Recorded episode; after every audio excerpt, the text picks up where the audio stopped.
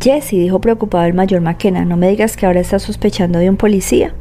Me gustaría entenderlo nada más, contesté antes de pedir al oficial que me contase con detalle todo el proceso del registro. Para hacerlo con la mayor precisión posible, mandó venir al jefe de la brigada canina que nos explicó cómo habían procedido. Teníamos tres zonas, nos dijo, el foyer, la sala y la zona de bastidores, incluidos los camerinos. Nos ocupamos siempre de una zona detrás de otra para estar seguros de no mezclar las cosas. Los actores estaban ensayando en la sala, así que empezamos por la zona de bastidores y los camerinos. Era lo más trabajoso porque hay un sótano bastante grande. Cuando acabamos pedimos a los actores que dejasen de ensayar el rato necesario para registrar la sala con el fin de que los perros no se distrajeran. ¿Y dónde se fueron entonces los actores? pregunté. Entre bastidores. Pudieron regresar a la sala, pero antes tuvieron que pasar por el detector de metales para garantizar que la zona siguiera siendo segura, así que podían ir de una parte a otra con facilidad. Derek se dio una palma en la frente. ¿Cachearon ese día los actores cuando llegaron al gran teatro? preguntó. No, pero los perros olfatearon todos los bolsos y las mochilas en los camerinos y luego pasaron por el detector de metales. Pero, dijo entonces Derek, si un actor hubiera llevado un arma al gran teatro y hubiera seguido con ella encima durante el ensayo mientras ustedes registraban los camerinos, podrían haber ido después a su camerino para dejarles que controlasen la sala. Y entonces habría dejado el arma en el camerino, considerado ya zona segura. Y más adelante podría haber regresado a la sala y pasar sin problema por el detector de metales. En un caso así, los perros no se habrían enterado, nos hicimos que olfatearan a los actores. Pues así fue como metieron el arma, dije. Todo sucedió durante la víspera. Las medidas de seguridad se habían anunciado en la prensa. El tirador le dio tiempo de preverlo todo. El arma estaba ya en el gran teatro. El tirador solo tuvo que cogerla en su camerino ayer antes de que empezase el espectáculo. Entonces el tirador es uno de los actores de la compañía, preguntó el alcalde, espantado. No queda ya la menor duda, asintió Derek. El tirador estaba allí en la habitación de al lado, delante de nuestras narices. Lo primero fue hacer a los actores una prueba de detección de granos de pólvora, pero ninguno tenía rastros ni en las manos ni en la ropa.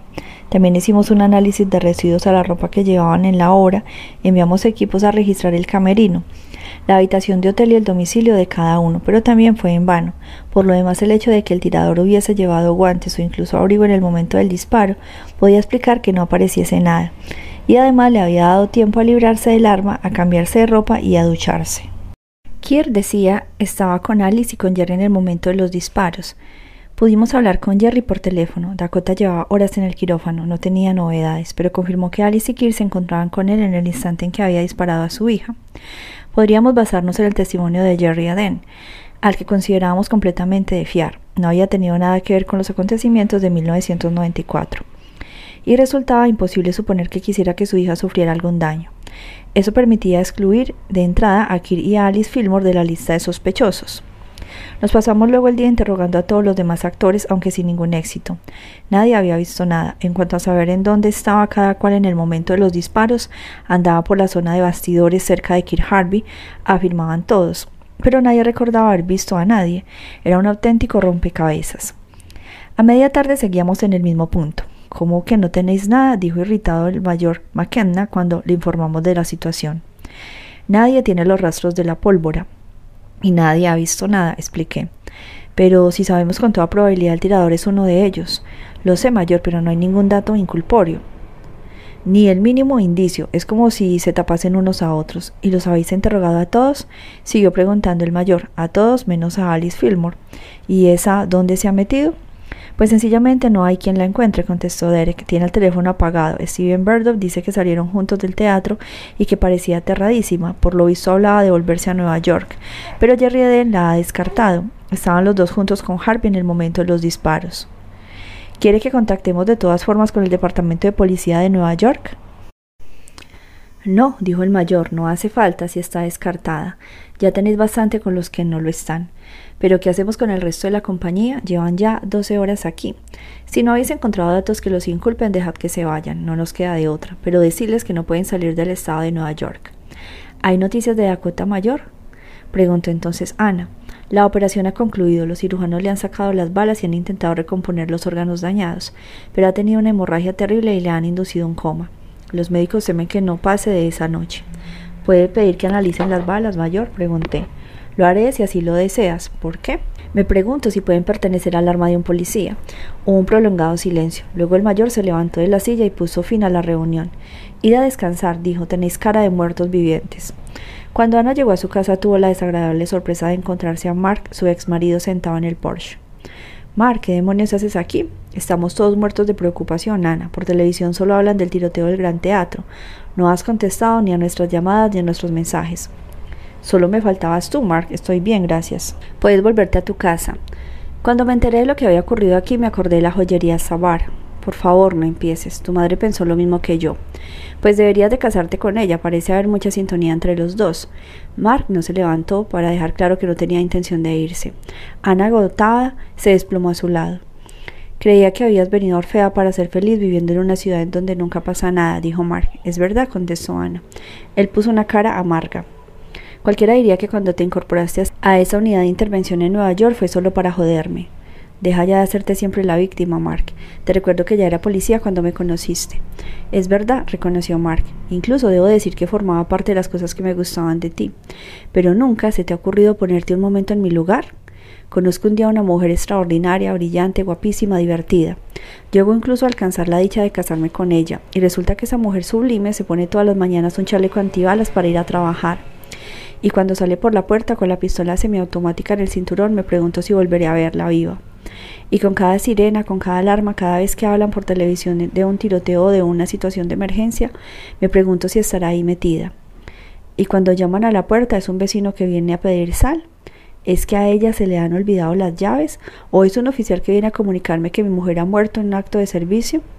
Y la angustia que se apodera de mí cuando tarda, y la preocupación que me corroe cuando no me llama, aunque le he dejado ya varios mensajes, y esos horarios irregulares y trastocados con los que se acuesta cuando yo me levanto y me hacen vivir al revés, y las llamadas nocturnas y las salidas de la casa en plena noche y horas extras, y los fines de semana anulados, eso ha sido mi vida contigo, Ana. Ya basta, Mark. Pero él no tenía intención de dejarlo ahí. Te lo pregunto, Ana, en el momento de dejarme te tomaste un ratito para ponerte en mi lugar, para intentar comprender las cosas que he tenido que soportar. Cuando debíamos encontrarnos en el restaurante para cenar después del trabajo y porque a la señora le había surgido una emergencia en el último momento, me pasaba horas esperando antes de irme a casa y de meterme en la cama sin cenar. Y la cantidad de veces en que me has dicho voy para allá y al final nunca llegabas, porque un caso se había alargado pero por el amor del cielo son los miles de policías que hay en el maldito departamento de policía de Nueva York. ¿No podías nunca por una vez dejar el caso aún a uno de tus compañeros a ir a cenar conmigo? Porque yo, mientras la señora salvaba a todo el mundo de las ocho millones de habitantes de Nueva York, me sentía como si fuera el octavo millonésimo, ese a quien se le hace caso en un último lugar. La policía me había quitado a mi mujer. No, Mark, objetó Ana. Fuiste tú quien me perdió, fuiste tú quien no supo conservarme. Dame otra oportunidad, te lo suplico. Ana se lo pensó un rato antes de contestarle. He conocido a alguien, alguien estupendo. Creo que estoy enamorada, lo siento mucho. Mar se quedó mirándola mucho rato en un silencio absoluto y helador. Parecía descompuesto, acabó por decir con amargura. A lo mejor tiene razón, Ana, pero no se, se te olvide que después de lo que ocurrió en la joyería Sabar no fuiste la misma. Y eso podríamos haberlo evitado. Esa noche yo no quería que fueras. Te pedí que no contestaras el puto teléfono. ¿Lo recuerdas? Lo recuerdo. Si no hubieras ido a esa joyería, si por una única vez me hubieras hecho caso, todavía estaríamos juntos. Ana Kanner. Era la noche del 21 de septiembre de 2012, la noche en que todo dio un vuelco, la noche del atraco a la joyería Sabar. Fui por Manhattan a tumba abierta en mi coche camuflado hasta la calle 57, la de la joyería. Habían acordonado el barrio. El jefe me pidió que fuera a la unidad móvil en donde se encontraba el puesto de mando. Hay solo un atracador, me explicó, y está como loco. Solo uno, dije extrañada, no es algo frecuente. Sí, y parece nervioso. Por lo visto fue a sacar de su casa al, joyero y a dos de sus hijas de 10 y 12 años. Viven en un piso del edificio. Las ha llevado a la fuerza a la joyería con la esperanza seguramente de que no les encontrase hasta mañana. Pero pasó una patrulla a pie, a los policías les extrañó ver la luz y dieron la alarma. Fueron muy espabilados y se lo olieron. Así que tenemos a un secuestrador y a tres rehenes. Sí, me confirmó el jefe. Y ni idea de la identidad del atracador, solo sabemos que se trata de un hombre. ¿Cuánto tiempo hace? pregunté. Tres horas. La situación empieza a ser crítica. El secuestrador exige que nos mantengamos a distancia, no tenemos visual y el negociador al que hemos traído no consigue nada, ni siquiera un contacto telefónico. Por eso te he pedido que vinieras. Eh, he dicho que tú a lo mejor llegabas a algo. Siento haberte molestado en tu día libre. No se preocupe, jefe, para eso estoy. Tu marido me va a coger manía. Va, ya se le pasará. ¿Qué quieres que hagamos? No había muchas opciones. A falta de una conexión telefónica tenía que establecer contacto personal acercándome a la joyería. Nunca había hecho algo así. Sé que es la primera vez para ti, Ana, me dijo mi jefe. Si no te sientes capaz de hacerlo, lo entenderé. Voy a hacerlo, le aseguré. Serás nuestros ojos. Ana, todo el mundo está conectado a tu canal. Hay francotiradores en las plantas del edificio de enfrente. Si ves algo, dilo para que puedan modificar su posición. Muy bien, contesté, ajustándome el chaleco antibalas. El jefe quería que me pusiera el casco balístico, pero me negué. No se puede establecer contacto con un casco en la cabeza. Notaba que la adrenalina me aceleraba el pulso. Tenía miedo. Tenía ganas de llamar a Mark, pero me contuve. Solo quería oír su voz, no comentarios ofensivos. Crucé un cordón de seguridad y avancé, sola con un megáfono en la mano, por la calle desierta. Reinaba un silencio absoluto. Me detuve a unos diez metros de la joyería. Me anuncié con el altavoz portátil. Pasados unos momentos apareció en la puerta un hombre con chaqueta de cuero negro y con un pasamontañas. Apuntaba a una de las niñas con una pistola. La niña llevaba los ojos vendados y cinta adhesiva en la boca. Exigió que todo el mundo se apartase y que lo dejasen irse. Iba pegado a su rehén y se movía continuamente para no darles facilidades a los francotiradores. Yo oía por el auricular al jefe darles permiso para disparar, pero no conseguían fijar el blanco. El atracador echó una ojeada rápida a la calle y a las inmediaciones, quizá para valorar las oportunidades de huida, y luego desapareció dentro de la joyería. Algo no encajaba, pero tardó en llamarme la atención. ¿Por qué había salido? ¿Estaba solo? ¿Por qué correr el riesgo de que le disparasen en vez de exponer sus exigencias por teléfono? Pasaron otros veinte minutos más o menos y de repente se abrió la puerta de la joyería. Volvió a salir la niña con los ojos vendados y amordazada. Avanzaba a pasitos, ciega, tanteando el camino con la punta del pie. Yo podía oír cómo se quejaba.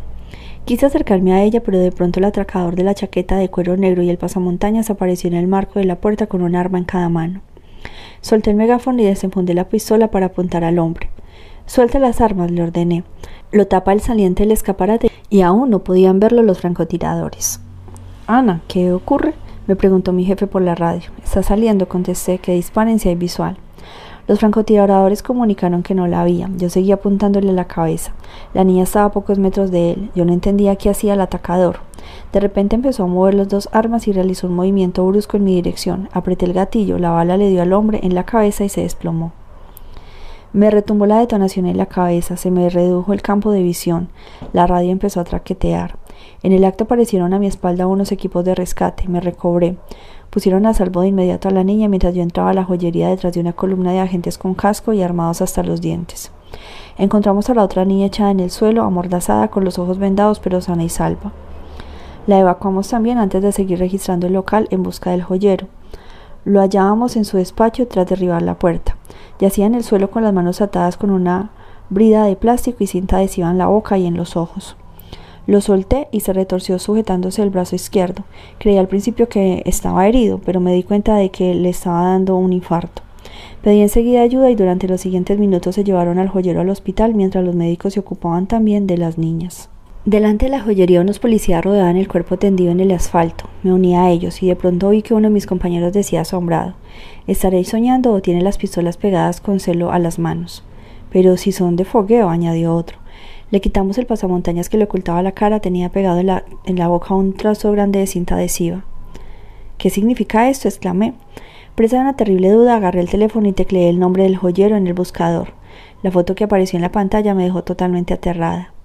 Pero si es el joyero, dije a voces. Entonces uno de los policías me preguntó si ese es el joyero, ¿en dónde está el secuestrador? Por eso el atracador se había arriesgado a salir y a que lo vieran, para que lo relacionase con un pasamontaña y una chaqueta de cuero negro. Luego había obligado al joyero a ponérselo, le había sujetado las armas con cinta adhesiva y lo había forzado a salir amenazándolo con ensañarse con la otra niña. Después entró precipitadamente en el despacho y se encerró en él, antes de meter las manos en la abrazadera y de pegarse cinta adhesiva en la boca y en los ojos para que lo confundiesen con el joyero y lo llevasen al hospital con los bolsillos llenos de joyas. El plan había funcionado a la perfección. Cuando llegamos en masa al hospital a donde acaban de trasladarlo por el supuesto infarto, había desaparecido en forma misteriosa del consultorio. Los dos policías que lo habían llevado a urgencias esperaban en el pasillo, charlando despreocupados y no tenían ni idea de dónde se había metido. Nunca identificaron ni encontraron al atracador. Yo había matado a un inocente. Había hecho lo peor que puede hacer un miembro de una unidad especial. Había matado a un rehén. Todos me aseguraron que no me había equivocado, que ellos habrían hecho lo mismo, pero yo no podía por menos de repasar la escena mentalmente. No podía hablar, me repitió mi jefe, no podía hacer ni un gesto sin mover las armas de fuego de forma amenazante, no podía hacer nada, estaba condenado. Creo que cuando se movió era para tirarse al suelo con el fin de indicar que se rendía. Si yo hubiera esperado un segundo antes de disparar, habría podido hacerlo, y hoy estaría vivo. Ana, si ese tipo hubiera sido de verdad atracador, si lo hubieras tenido delante y si hubieras esperado un segundo más, seguramente te habría metido una bala en la cabeza. Lo que más me afectaba era el hecho de que Mark no conseguía ni entenderlo ni compadecerse. Al no saber cómo lidiar con mis sufrimientos, se limitaba a reconstruir la historia y a repetir Maldita sea Ana, si no te hubiera sido esa noche. Era tu día libre, no tenías ni que haber cogido el teléfono pero siempre tienes que excederte en tus obligaciones. Creo que estaba resentido consigo mismo por no haberme obligado a quedarme. Me veía triste y desvalida y él seguía enfadado. Me correspondían unos días de permiso, pero no sabía a qué dedicarme. Me quedaba en casa viéndolo todo negro, me sentía deprimida, y Mark intentaba que me distrajera, me proponía salir a dar un paseo o a correr, ir a un museo, pero no lograba sobreponerme a aquella ira que lo corroía. En la cafetería del Metropolitan, mientras tomábamos un capuchino tras una visita, le dije cada vez que cierro los ojos veo a aquel hombre delante de mí con sus dos armas en la mano. No me fijo en la cinta adhesiva de las manos, no lo veo los ojos. Me da la impresión de que está aterrado, pero no obedece. Está la niña delante de él con los ojos vendados. Ana, aquí no hemos venido a distraernos. ¿Cómo vas a poder pasar página? Si no dejas de hablar de eso. Pero Mark, joder, exclamé, es que esa es mi vida ahora. No solo había alzado la voz, sino que con gesto brusco había volcado la taza. Los clientes de las mesas vecinas nos miraron. Estaba cansada. Voy a traerte otro café, dijo Marco en tono conciliador. No, no merece la pena. Creo que necesito andar. Necesito estar sola un rato. Voy a dar una vuelta por el parque y nos vemos en casa. Con el paso del tiempo entendiendo la hora que el problema de Mar era que no quería hablar del asunto, pero yo no buscaba ni su opinión ni su aprobación, solo quería que alguien me escuchase, y él lo que quería hacer como si no hubiera pasado nada y como si todo estuviera olvidado ya. Yo necesitaba poder hablar con libertad, siguiendo los consejos del psiquiatra de la brigada. Lo comentaba con mis compañeros. Todos fueron muy atentos. Fui a tomar algo con algunos. Otros me invitaron a cenar a su casa. Esas salidas me sentaron bien, pero por desgracia a Mar se le metió en la cabeza que tenía una aventura con uno de los miembros del equipo. Tiene gracia, me dijo. Siempre estás de buen humor cuando vuelves de esas veladas. Todo lo contrario de la cara que pones cuando estás conmigo. Mark, no digas bobadas. Solo he ido a tomar un café con un compañero casado y padre de dos niños. Ah, me tranquiliza mucho saber que está casado, porque claro, los hombres casados no engañan nunca a su mujer. Mark, no me digas que te has puesto celoso. Ana, estás de moros todo el día conmigo. Solo sonríes cuando sales sola y ya ni te hablo de última vez que follamos. No supe explicarle a Mark que se estaba montando una película, o quizá no le dije cuánto lo quería. En cualquier caso, soy culpable de haberlo descuidado, de haber pensado excesivamente en lo que yo tenía en la cabeza y de haberle dejado de lado. Acabó por reclamar la atención que necesitaba una de sus compañeras que lo estaba deseando. Todo el buffet se enteró y por consiguiente yo también. El día en que lo supe me fui a vivir a la casa de Lauren. Luego vino el tiempo del arrepentimiento de Mar y de sus excusas, de sus súplicas. Reconoció su culpa ante mis padres que empezaron a abogar por él después de que les contase nuestra vida en el salón de su casa. Es que Ana, hay que ver, me dijo mi madre, cuatro meses sin mantener relaciones sexuales. Mar, ¿te ha hablado de eso? pregunté horrorizada. Sí, ella ha llorado. Creo que lo más duro no era el descarrido de Mar, sino que en mi cabeza el hombre seductor y protector, el que salvaba vidas en los restaurantes, el que cautivaba las masas, era ahora un llorón que se quejaba a mi madre de la frecuencia de nuestras relaciones. Yo sabía que algo se había roto y por fin en junio de 2013 aceptó el divorcio. Estaba cansada de Nueva York, cansada de la ciudad, de su calor, de su tamaño, de su ruido incesante, de sus luces que no se apagaban nunca. Me apetecía irme a vivir a otro sitio, me apetecía un cambio y quizá la casualidad que me topase en la revista de letras de Nueva York, a la que estaba suscrita con un artículo dedicado a Orfea. El más pequeño de los grandes festivales por Steven Berdorf. ¿Conocen ustedes esta joya llamada Orfea que anida en los Hamptons? Una ciudad pequeña y paradisíaca en donde el aire parece más limpio y la vida más dulce en cualquier otro lugar, y que da acogida todos los años a un festival de teatro cuya obra principal es siempre notable y de calidad. La ciudad en sí ya justificaba el viaje. La calle principal es de remanso de tranquilidad. Tiene cafés y restaurantes deliciosos y tentadores. Los comercios son atractivos. Todo aquí es dinámico y grato. Si pueden, alójense en el Palace del Lago, un hotel más que sublime, en las afueras de la ciudad, en la vecindad de un espléndido lago y de un bosque mágico, un decorado de película. El personal es atentísimo, las habitaciones espaciosas y decoradas con buen gusto, el restaurante exquisito.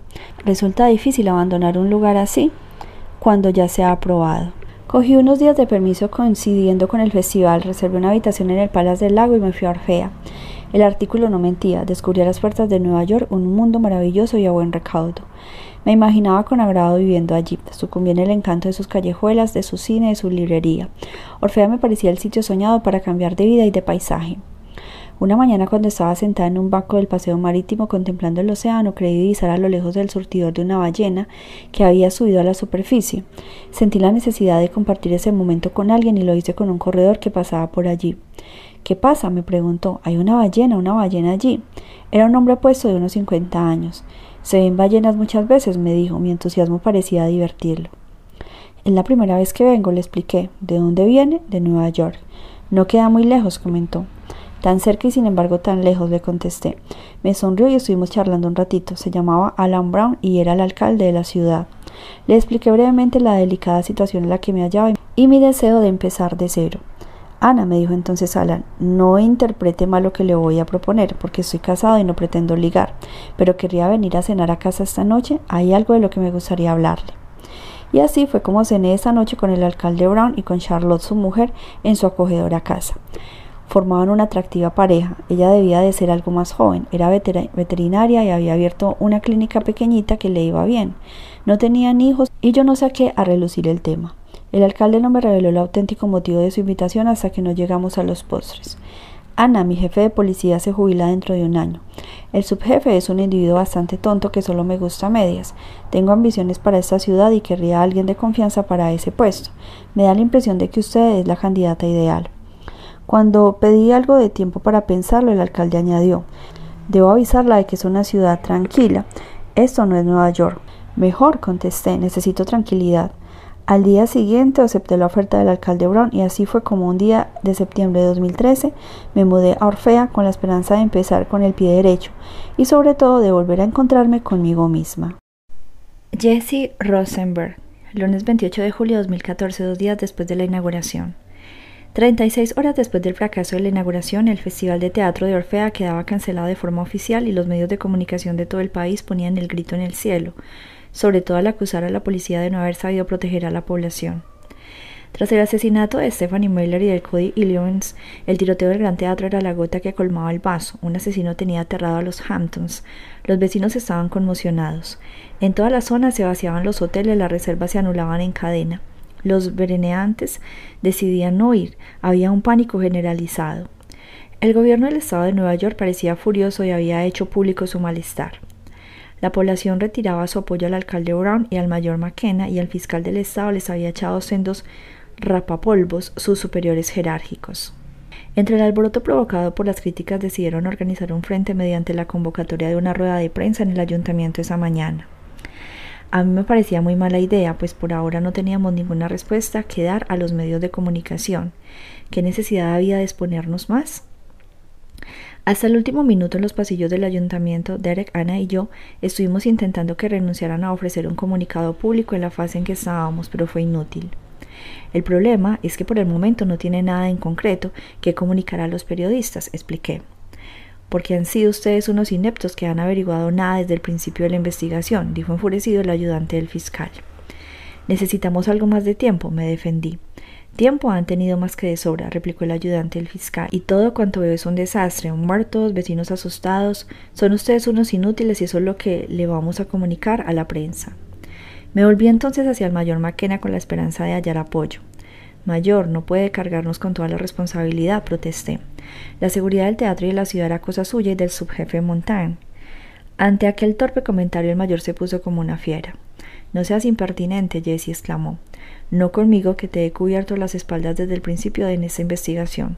Todavía me silban los oídos con los gritos del gobernador que me llamó por teléfono ayer por la noche. Quiero una rueda de prensa y la va a tener. Lo siento mucho, mayor. Me importa un bledo que lo sientas mucho, Jessie. Derek y tú abristeis esta caja de Pandora y ahora os las tenéis que apañar para volver a cerrarla. Vamos a ver, mayor, ¿habría preferido que le echásemos tierra al asunto y que nos quedásemos con la mentira? El mayor suspiró. No sé si te das cuenta del incendio que has provocado al volver a abrir esta investigación. Ahora habla de este caso todo el país. Van a rodar cabezas, Jessie, no va a ser la mía. ¿Por qué no te cogiste el puñetero retiro como estaba previsto, eh? ¿Por qué no te fuiste a vivir tu vida tranquilamente después de que toda la profesión te rindiese honores? Porque soy un policía de verdad mayor o un verdadero imbécil, Jesse. Os doy a Eric y a ti hasta que acabe la semana para cerrar el caso. Si el lunes por la mañana no tengo el asesino sentado en mi despacho, hago que te echen de la policía sin pensión, Jesse. Y a ti también, Derek. Y ahora id a hacer vuestro trabajo y dejadnos hacer el nuestro. Los periodistas nos están esperando. El mayor y el ayudante del fiscal se encaminaron hacia la sala de prensa. El alcalde Brown, antes de seguirlo, se volvió hacia Ana y le dijo Prefiero que te enteres aquí, Ana. Voy a anunciar el nombramiento oficial de Jasper Montan como nuevo jefe de policía de Orfea. Ana se puso pálida. ¿Cómo? dijo atragantándose. Pero se había dicho que sería jefe interino solo hasta que yo terminase la investigación. Con la agitación que hay en Orfea tengo que sustituir oficialmente a Gulliver y he elegido a Montaigne. Ana estaba a punto de echarse a llorar. No puede hacerme eso, Alan. Pues claro que puedo, y es lo que voy a hacer pero si me prometió que sustituiría a Gulliver y por eso me vine a Orfea. Han pasado muchas cosas desde entonces, lo siento, Ana. Quise defender a Ana. Señor alcalde, está cometiendo un grave error. La subjefa segunda Kramer es una de las mejores policías que haya visto desde hace mucho tiempo. ¿Y usted por qué se entromete, capitán Rosenberg? me contestó muy seco Brown. Más vale que se dedique a su investigación en vez de meter las narices donde no lo llaman. El alcalde dio media vuelta y se dirigió a la sala de prensa. En el Palace del Lago, como en todos los establecimientos hoteleros de la comarca, se había producido una desbandada. Todos los clientes estaban marchando y el director del hotel, dispuesto a lo que fuera para detener la hemorragia, le suplicaba que se quedasen prometiéndoles descuentos desorbitados. Pero nadie quería seguir en Orfea, a excepción de Kirk Harvey. Decidido a asumir sus responsabilidades y a contribuir a que se pudiera cerrar el caso que aprovechó la ocasión para seguir alojado a un precio ridículo en una suite cuyo coste no cubría ya el ayuntamiento. Ostrovsky hizo otro tanto y consiguió incluso una rebaja triple para quedarse en la suite regia a precio de saldo. Charlotte Brown, Samuel Padalín y Ron Gulliver habían vuelto a sus respectivas casas la víspera. En la habitación 312, Steven Berdor estaba cerrando la maleta ante la mirada de Tracy y su mujer. Ella había llegado el día anterior. Tras dejar a los niños con una amiga, se marchó a los Hamptons para apoyar a su marido. Estaba dispuesta a perdonarle sus infidelidades, solo quería que todo volviera a la normalidad. ¿Estás seguro de qué te puede decir? le preguntó. Sí, sí, la policía dice nada más que no debo salir del estado de Nueva York. La ciudad de Nueva York está en el estado de Nueva York, ¿verdad? Pues sí, asintió, asintió Tracy. Entonces todo va bien. Vamos que estoy deseando volver a casa. Steven cogió la maleta y tiró de ella. Esa maleta tuya parece que pesa, dijo Tracy. Voy a llamar un botones para que la meta en el coche. De ninguna manera, exclamó Esteban. ¿Por qué no? Quiero cargar yo con mi maleta. Como quieras. Salieron de la habitación. En el pasillo Tracy Burdle abrazó de pronto a su marido. Qué miedo he pasado, susurró. Te quiero. Yo también te quiero, Tracy, cariño. Te he echado muchísimo de menos. Te lo perdono todo, dijo entonces Tracy. ¿A qué te refieres? preguntó Steven. A esa chica que estaba contigo esa de la que habla el artículo del New York Times. Dios mío, ¿te has creído eso? Pero nunca hubo ninguna chica, Tracy, son todo invenciones. ¿De verdad? Pues claro, como ya sabes, tuve que poner en la calle a Ostrovsky. Para vengarse de mí, él anduvo contando cuentos chinos al New York Times. Qué asqueroso, dijo Tracy irritada. ¿A quién se lo vas a decir? Es tremendo lo mezquina que es la gente. Tracy volvió a abrazar a su marido. Se sentía muy aliviada por el hecho de que todo aquello no fuera verdad. Podríamos pasar la noche aquí, sugirió. Las habitaciones están rebajadísimas, así cerrábamos el paréntesis. Quiero volver, dijo Steven, y ver a mis niños y a mis queridos pollitos. Tienes razón. ¿Quieres comer? No, prefiero ir directo a casa.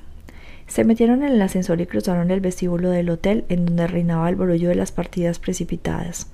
Steven se encaminó con paso resuelto hacia la salida, evitando que la mirada se le cruzase con los de los empleados de la recepción. Se marchaba sin pagar, tenía que salir huyendo a toda prisa sin que le preguntaran por Alice, sobre todo delante de su mujer. El coche estaba en el aparcamiento. Steven se había negado a darle la llave al aparcacoches. ¿Puede ayudarlo? preguntó un empleado queriendo coger la maleta. De ninguna manera se negó Steven apretando el paso seguido por su mujer. Abrió el coche y metió la maleta en el asiento trasero. Pon mejor la maleta en el maletero, le sugirió su mujer. ¿Quiere que le ponga la maleta en el maletero? preguntó el empleado que los había acompañado. De ninguna manera, repitió Steven sentándose al volante. Adiós y gracias por todo. Su mujer se sentó en el sitio del acompañante. Steven arrancó y se fueron. Cuando estuvieron ya fuera de la ciudad, Steven soltó un suspiro de alivio. Hasta aquel momento nadie había notado nada y el cadáver de Alice en el maletero no olía aún. Lo había envuelto con cuidado con film adherente y se felicitó por ello. Tracy encendió la radio, se sentía serena y feliz, no tardó en quedarse dormida. Fuera hacía un calor terrible. Espero que no se cueza ahí dentro, pensó Steven aferrado al volante. Todo había ocurrido tan deprisa que no le había dado tiempo de pensar mucho. Tras matar a Alice y ocultar el cadáver entre la maleza, había ido al galope al palas del lago a buscar el coche para regresar luego al escenario del crimen. Levantó con esfuerzo el cuerpo de Alice y lo soltó en el maletero. Tenía la camisa llena de sangre, pero ¿qué más daba? Nadie lo había visto. En Orfea se había producido una desbandada y todos los policías estaban ocupados. Luego fue a un supermercado que abría las 24 horas y compró cantidades industriales de film adherente. Después encontró un rincón aislado en la linde del bosque. Envolvió cuidadosamente el cuerpo ya frío y rígido. Sabía que no podía librarse de él en Orfea. Debía llevarlo a otra parte y evitar que el olor lo traicionase. Confiaba en que aquella estratagema le permitiría ganar algo de tiempo. De vuelta al Palas del Lago con Alice en el maletero, se puso un jersey viejo que andaba rodando por el coche para taparse la camisa y poder regresar a su habitación sin que nadie sospechase nada. Se dio una ducha muy larga y puso su ropa limpia parecida a la que había llevado aquella tarde. Al final durmió un rato y se despertó sobresaltado. Tenía que librarse de las cosas de Alice. Cogió entonces la maleta de ella, la llenó con todas sus pertenencias y volvió a salir del hotel con la esperanza de que nadie se fijara en sus idas y venidas. Había tal agitación que nadie vio nada. De nuevo cogió el coche y fue repartiendo las cosas de Alice por diferentes cubos de basura de las localidades vecinas, incluida la ropa, antes de dejar abandonada la maleta vacía a un lado de la carretera. Había notado que le estallaba el corazón en el pecho y que se le hacía un nudo en el estómago. Si a un policía le llamaba la atención su extraño comportamiento y le obligaba a abrir el maletero del coche, lo llevaba claro. Por fin, a las cinco de la mañana, estaba en suite del Palace del Lago, en donde ya no quedaba ni rastro de Alice. Durmió media hora hasta que lo despertaron unos golpes en la puerta. Era la policía. Le entraron ganas de tirarse por la ventana. Lo habían pillado, abrió los calzoncillos. Le temblaba todo el cuerpo. Tenía ante sí a dos policías de uniforme. ¿El señor Steven Berdorf? Soy yo. Sentimos mucho venir a estas horas, pero el capitán Rosenberg nos envió a buscar todos los componentes de la compañía teatral. Querría interrogarlos acerca de lo sucedido ayer por la noche en el Gran Teatro. Con mucho gusto iré con ustedes, contestó Steven, esforzándose en mantener la calma. A la policía que le preguntó si había visto a Ali le dijo que la había perdido de vista al salir del teatro. No volvieron a preguntarle nada. Durante todo el trayecto hasta Nueva York fue pensando en qué iba a hacer con Alice. Cuando vio aparecer la silueta de los rascacielos de Nueva York ya tenía todo un plan fraguado.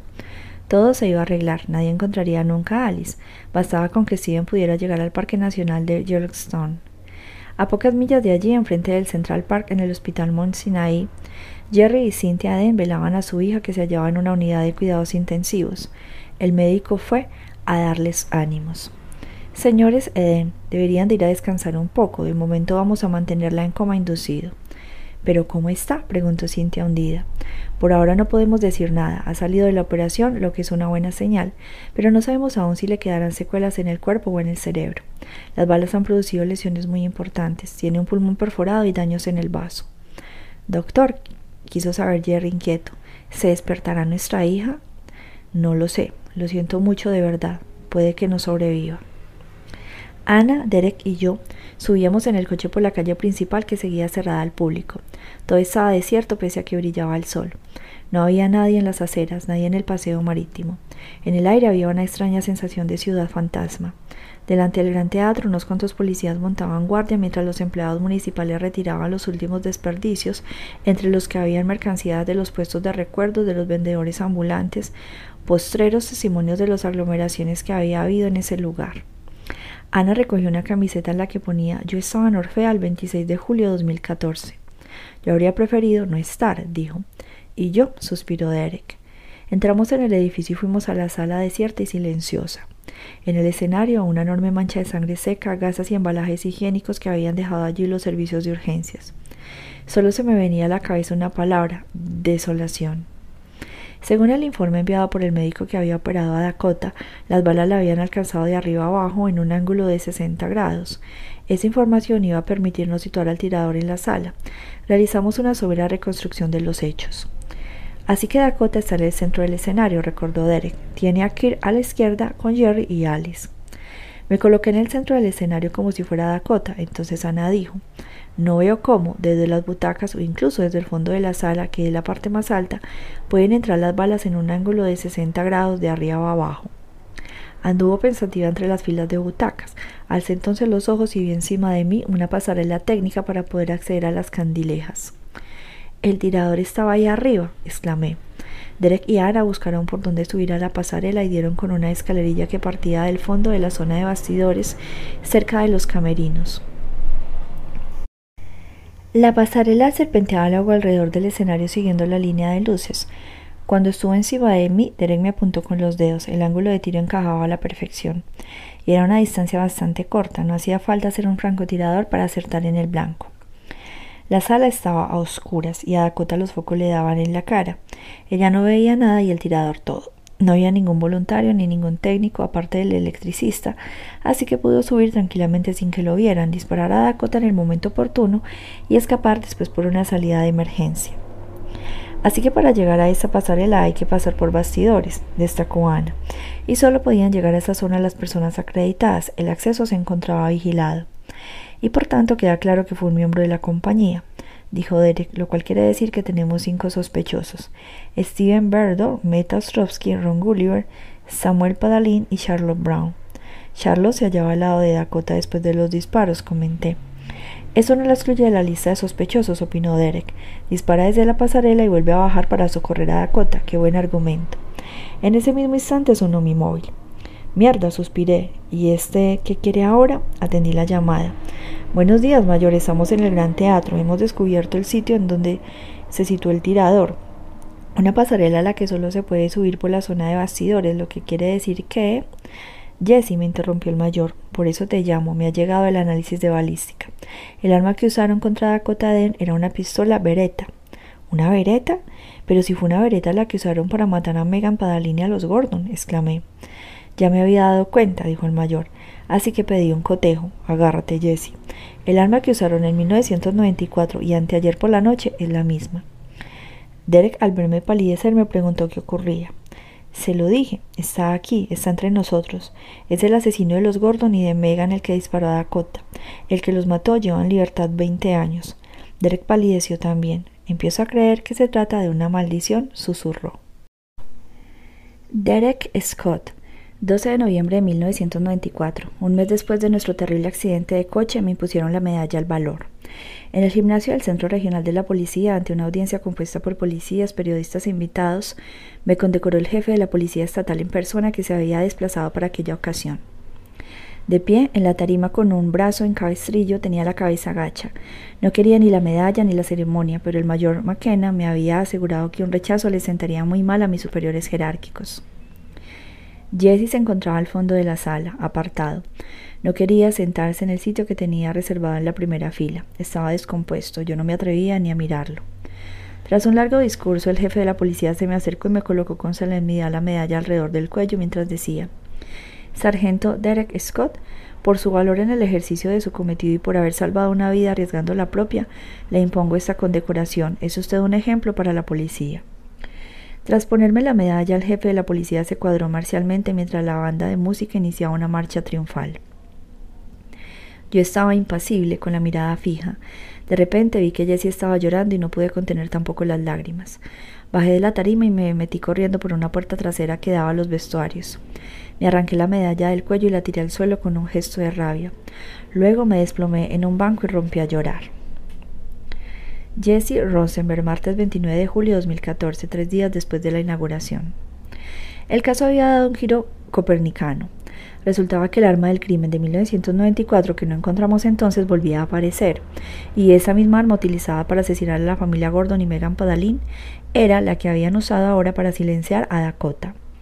Eso quería decir que Stephanie estaba en lo cierto desde el primer momento. Ted Tenenbaum no había asesinado ni a la familia Gordon ni a Megan Padalin. Esa mañana el mayor nos convocó a Derek y a mí en el Centro Regional de la Policía Estatal en presencia del ayudante del fiscal. Voy a tener que comunicar a Silvia Tenenbaum la situación, nos dijo. La fiscalía va a abrir un procedimiento. Quería avisaros. Gracias, mayor, dije. Nos, nos hacemos cargo. Silvia Tenenbaum no solo podría demandar a la policía, explicó el ayudante del fiscal, sino también a vosotros. Fuera o no culpable de un cuádruple asesinato, Ted Tenenbaum huyó de la policía. Nada de cuando ocurrió habría sucedido si hubiese obedecido. Pero Derek chocó a posta con su vehículo y lo hizo caer del puente, dijo en tono de censura al ayudante del fiscal. Estábamos intentando detenerlo, dijo Derek molesto. Había otros medios, objetó el ayudante del fiscal. Así, se irritó Derek. ¿Cuáles?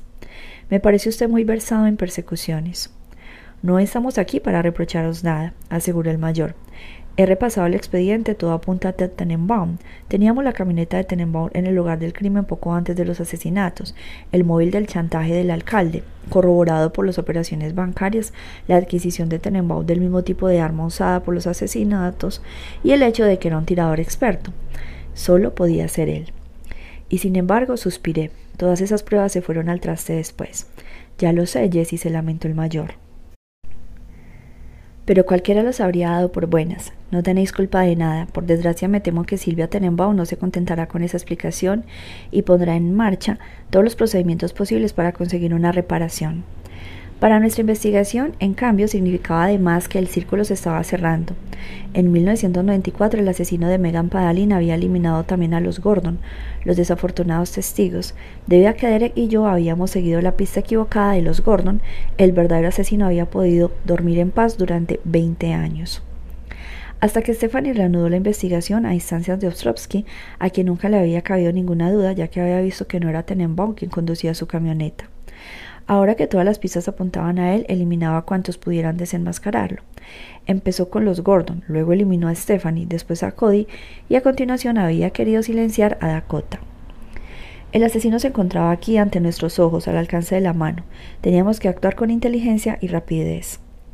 Tras concluir la entrevista con el mayor McKenna, aprovechamos que estábamos en el centro regional de la Policía Estatal para dar un rodeo por el despacho del doctor Ranjit Singh, el forense que era también experto en perfiles criminales. Había examinado el expediente del caso para ayudarnos a acotar mejor la personalidad del asesino. He podido estudiar con minuciosidad los diferentes datos de la investigación, nos dijo el doctor Singh. De entrada, creo que os las tenéis que ver con un individuo del sexo masculino. En primer lugar, por razones estadísticas, porque se considera que la probabilidad de que una mujer mate a otra mujer es solo un 2%. Pero, en nuestro caso, existen también elementos más concretos. El aspecto impulsivo, la puerta rota en casa de los Gordon y luego esa familia asesinada sin escrúpulos. Además, Stephanie Mailer ahogada en el lago y Cody y Leonis a quien le rompieron la cabeza con mucha brutalidad. Hay una forma de violencia masculina. Por lo demás, he visto en el expediente entonces que mis colegas se inclinaban también por un hombre. ¿Así que no puede ser una mujer? pregunté. No puedo descartar nada, capitán, me contestó el doctor Sim. Se han dado casos en que tras perfiles de tipo masculino se ocultaba de hecho una culpable, pero mi impresión en este expediente me lleva a inclinarme por un hombre. Por lo demás, parece un caso interesante. No se trata de un perfil corriente. En general, quienes matan tantas veces son psicópatas o asesinos reincidentes. Pero si fuera un psicópata, no habría motivos racionales. Ahora bien, en este caso de lo que se trata es de matar por razones muy claras, de impedir que aparezca la verdad. Tampoco estamos casi seguros ante un asesinato reincidente, porque cuando quiere matar a Megan Padalin, falla en el primer intento, por tanto está nervioso. Por fin le disparé a varias balas y luego otra en la cabeza. No es un maestro, se descontrola. y cuando se da cuenta de que puede que los Gordon lo hayan visto, se carga a todo el mundo, rompe la puerta aunque esté abierta y dispara a bocajarro. Pese a todo, es un buen tirador, especificó Derek. Sí, un tirador experto, desde luego. Yo creo que se trata de alguien que quizás entrenó para esa ocasión. Es meticuloso, pero pierde los papeles cuando pasa a la acción, así que no mata sangre fría, sino que parece una persona que mata a su pesar. ¿A su pesar? dije extrañado. Sí, a alguien que nunca había pensado en matar o que socialmente rechaza el asesinato, pero que tuvo que decidirse a asesinar, tal vez para proteger su reputación, su estatus o para evitar ir a la cárcel. Pero sin embargo, intervino Ana. Debe poder disponer de un arma o buscarla, ejercitarse para disparar. Hay toda una preparación detrás. No he dicho que no hubiera premeditación, matizó el doctor Singh. Digo que el asesino tenía que matar a Megan a toda costa, no por dinero como en el caso de un robo. A lo mejor sabía algo acerca de él y tenía que acallarla. En cuanto a la elección de la pistola, parece el arma idónea por excelencia para alguien que no sabe cómo matar. Constituye una elección para matar a distancia, una garantía de que lo logrará. Un solo disparo y todo ha concluido ya. Un cuchillo no permitiría algo así, a menos que se dé huella a la víctima, pero este asesino no sería capaz. Es algo que se comprueba con frecuencia en los suicidios.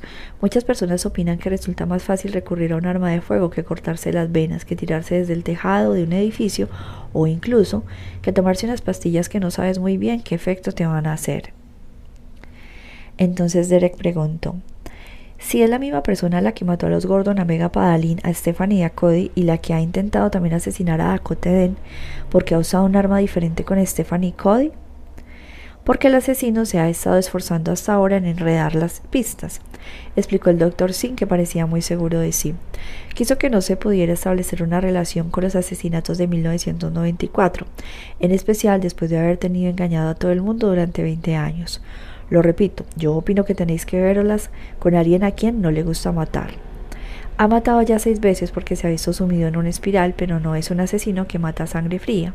No estamos ante un asesino en serie, sino ante un individuo que intenta salvar el pellejo a costa de los demás.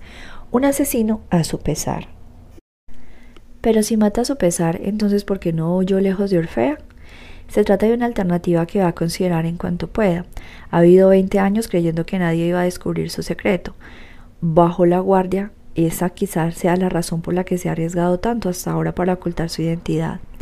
Va a intentar ganar tiempo e irse de la zona de forma definitiva sin despertar sospechas. Un trabajo nuevo o un pariente enfermo, tenéis que daros prisa. Os enfrentáis a un hombre inteligente y meticuloso. La única pista que puede conduciros a él es descubrir quién tenía una buena razón para matar a Megan Padalin en 1994.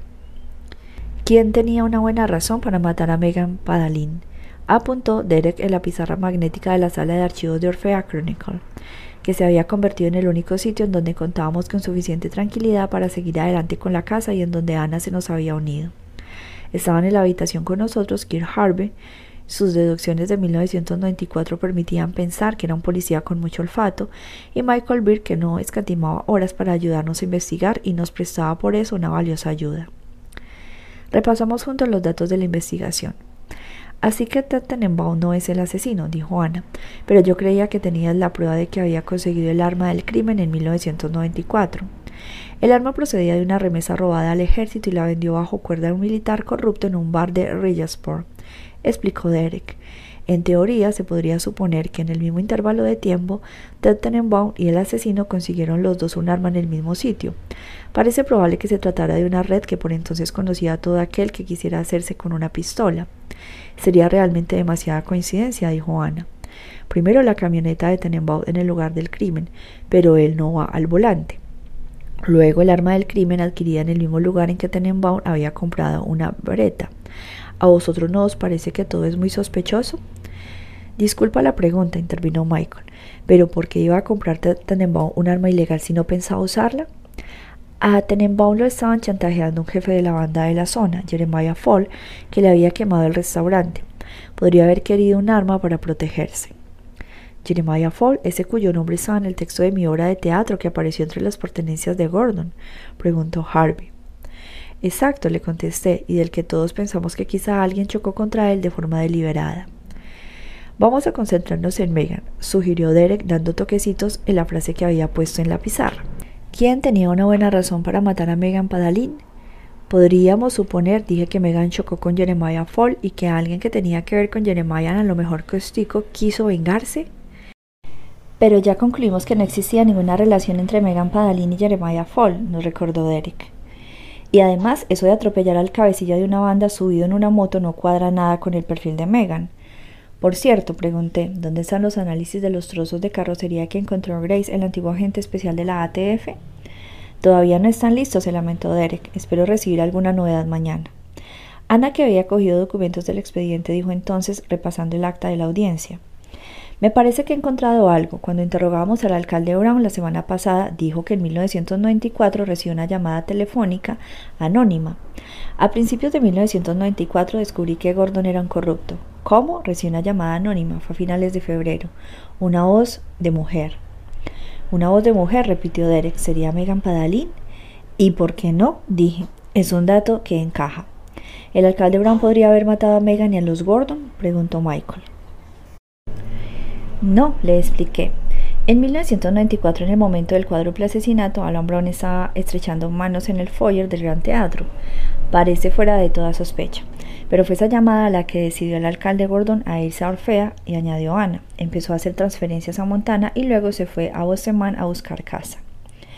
Así que el alcalde Gordon habría tenido un móvil excelente para matar a Megan Padalín y su perfil se correspondería con lo que nos decía hace un rato el experto. Un hombre sin instinto asesino, pero que al sentirse acorralado o para proteger su honor habría matado a su pesar. Resulta fácil suponer que esa descripción encaje con Gordon. Solo que se te está olvidando que también Gordon está incluido en las víctimas, le recordé a Derek. Ahí es donde la cosa cojea. Le tocó a Kir el turno de decir algo. Me acuerdo de lo que me llamó la atención por entonces, que fue lo bien enterado que estaba el asesino de las rutinas de Megan Padalín. Sabía que salía a correr a la misma hora y que se detenía en el parquecillo a Penfield Crescent. Me diréis que a lo mejor había dedicado mucho tiempo a observarla, pero hay un detalle que el asesino no podía conocer basándose solo en sus observaciones, el hecho de que Megan no fuera a participar en las celebraciones de la inauguración del Festival de Teatro. Alguien sabía que el barrio se quedaría desierto y que Megan se encontraría sola en el parque, sin testigos. Era una oportunidad única. ¿Podría tratarse entonces de alguien de su entorno? preguntó Michael. De la misma forma que nos habíamos preguntado al principio quién podía saber que el alcalde gordo no iba a asistir a la inauguración del festival. Ahora había que preguntarse quién podía saber que Megan iba a estar en el parque ese día.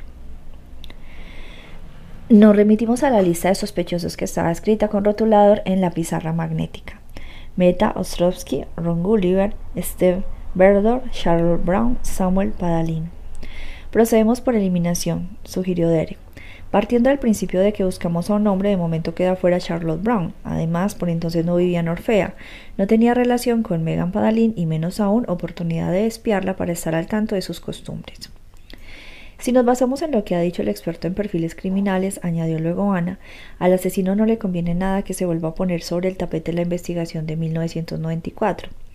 Así que también podríamos eliminar a Ostrovsky, porque iba a pedirle a Stephanie que aclarase el crimen para matarla luego. Y además, él tampoco vivía en Orfea, ni tenía nada que ver con Megan Padalín. Entonces nos quedan Ron Gulliver, Steven Berdor y Samuel Padalín, dije. Gulliver, que acaba de dimitir del cuerpo de policía cuando solo le quedaban dos meses para la jubilación, recordó Ana, antes de explicar a Kirian Michael que el experto había mencionado la hipótesis de que el asesino huyera fingiendo una partida justificada. ¿Va a anunciarnos mañana que se marcha a disfrutar de su retiro a un país sin convenio de extradición? ¿Y Steven Berdor? preguntó. Derek. En 1994, justo después de los asesinatos, se mudó a Nueva York antes de volver a presentarse de repente en Orfea y de conseguir que lo escogiesen para actuar en una obra que se suponía que iba a revelar el nombre del asesino. ¿Y qué sabemos de Samuel Padalín? pregunté yo después. En aquella época interpretaba el papel de viudo desconsolado. Nunca he supuesto que pudiera matar a su mujer. Pero antes de excluirlo de la lista habría que saber más de él y de las razones que lo movieron a sumarse al reparto de la obra. Porque si hay alguien que conociera bien las costumbres de Megan y que supiera que no iba a ir al festival la noche de la inauguración, desde luego, ese era él. Michael Beer había investigado algo a Samuel Padalín y nos lo contó. Era una pareja simpática, apreciada y sin problemas. He preguntado a algunos de sus vecinos de aquella época. Todos coinciden, ni gritos ni peleas nunca.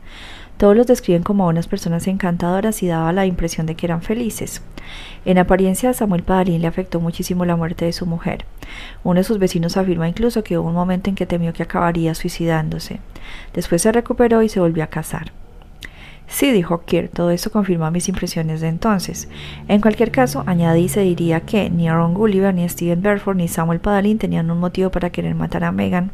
Y volvemos pues a la pregunta inicial. ¿Por qué querían matarla? Responder a esa pregunta es descubrir al asesino. Necesitábamos saber más cosas acerca de Megan. Decidimos ir a ver a Samuel Padalín con la esperanza de que pudiera aclararnos algo más sobre su primera esposa. En Nueva York, en su piso de Brooklyn, Steven Berdo se esforzaba en convencer a su mujer de lo justificado. En Nueva York, en su piso de Brooklyn, Steven Berdo se esforzaba en convencer a su mujer de lo justificado que estaba el viaje en Yellowstone. ¿Cómo que ya no quieres ir? preguntó irritado. Pero vamos a ver, Steven, la policía te ha ordenado que no salgas del estado de Nueva York. ¿Por qué no vamos al lago Champlain a casa de mis padres? porque para una vez que pensamos en unas vacaciones solo tú y yo con los niños, me apetece que sigamos adelante. Debo recordarte que hace tres semanas no querían oír hablar de Yellowstone. Bueno, pues por eso quiero complaceros a ti y a los niños, Tracy. Disculpa que atienda vuestros deseos. Iremos a Yellowstone el año que viene, Steven. Será mejor respetar las instrucciones de la policía y no salir del estado. Pero ¿de qué tienes miedo, Tracy? ¿Crees que soy un asesino? ¿Es eso? No, claro que no. Entonces explícame por qué la policía iba a necesitar volver a ponerme en contacto conmigo. Eres un poco inaguantable, ¿sabes? Un día quieres y al otro no. Bueno, pues vete a casa de tu hermana si quieres mientras yo me quedo aquí, puesto que no te apetece nuestro viaje en familia. Tras titubear un rato, Tracy acabó por aceptar. Sentía que necesitaba dedicar un tiempo a su marido y volver a conectar con él. De acuerdo, cariño, dijo mansamente, hagamos ese viaje. Estupendo, o Steven. Pues haz las maletas, voy a pasar por la revista para entregar el artículo y zanjar dos o tres asuntillos. Luego iré a casa de tu hermana a buscar la autocaravana. Mañana a primera hora salimos para el Midwest. Tracy frunció el ceño. ¿Por qué te complicas la vida, Steven? Deberíamos meterlo todo en el coche, ir mañana todos juntos a casa de mi hermana y salir desde allí. Imposible, dijo Steven. Con los niños en el asiento de atrás no caben las maletas. Pero los metemos en el maletero, Steven. Compramos ese coche en concreto por el tamaño del maletero. El maletero está trancado, no se abre. Vaya, ¿qué ha pasado? preguntó Tracy. Ni idea, se trancó de repente. Voy a echarle una ojeada. No queda tiempo, dijo Steven, tengo que ir a la revista. ¿En coche? ¿Desde cuánto vas en coche? Quiero ver cómo va, el motor hace un ruido raro. Razón de más para que me dejes el coche, Steven, dijo Tracy. Lo voy a llevar al taller para que revisen ese ruido y arreglen el maletero que no se abre. Nada de taller, dijo enfadado Steven. De todas formas, nos vamos a llevar el coche, lo engancharemos a la autocaravana. Steven, no seas ridículo. No vamos a cargar con el coche hasta Yellowstone. Pues claro que sí, es mucho más práctico. Dejaremos la autocaravana en el camping y recorreremos el parque o la región en coche. No vamos a ir por todas partes en ese mastodonte a cuestas, por favor. Pero Steven, no hay pero que valga. Todo el mundo hace eso allí. Bueno, muy bien, acabó cediendo Tracy. Me voy corriendo a la revista. Haz las maletas y dile a tu hermana que pasaré por su casa mañana a las siete y media. A las nueve estaremos ya camino a Midwest. Steven se fue y cogió el coche que estaba aparcado en la calle. Le pareció que el hedor del cuerpo de Alice salía ya del maletero. ¿O serían alucinaciones suyas? Fue a la redacción de la revista en donde lo recibieron como un héroe, pero parecía ausente. No oía a quienes le hablaban, tenía la impresión de que todo le daba vueltas. Sentía náuseas. Al regresar a las oficinas de la revista le salían a flote todas las emociones. Había matado. Ahora era cuando tomaba conciencia de ello.